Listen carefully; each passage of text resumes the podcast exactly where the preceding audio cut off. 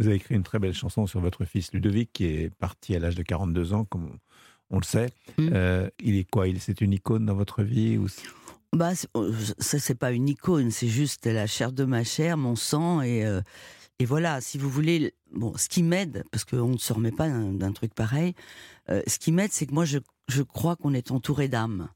Et que ce soit mes parents ou que ce soit Ludo, moi, il est tout le temps près de moi. C'est-à-dire que moi, comme je crois à la réincarnation, je me dis que voilà, il est parti parce qu'il avait fait ce bout de vie euh, où il avait appris et, et désappris tout ce qu'il devait savoir, mais c'est pour en reconstruire une autre. Mais en tous les cas, il est toujours présent. Moi, chez moi, j'ai les bougies qui brûlent. J'ai, euh, il est là tout le temps tout le temps. Ouais.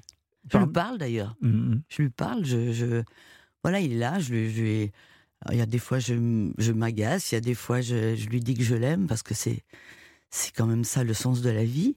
Mais, mais il est là. De toute façon, sincèrement, si j'avais pas eu ça, si j'avais pas la musique et si j'avais pas eu cette croyance, mm, je crois que je serais plus là. Vous avez beaucoup d'épreuves.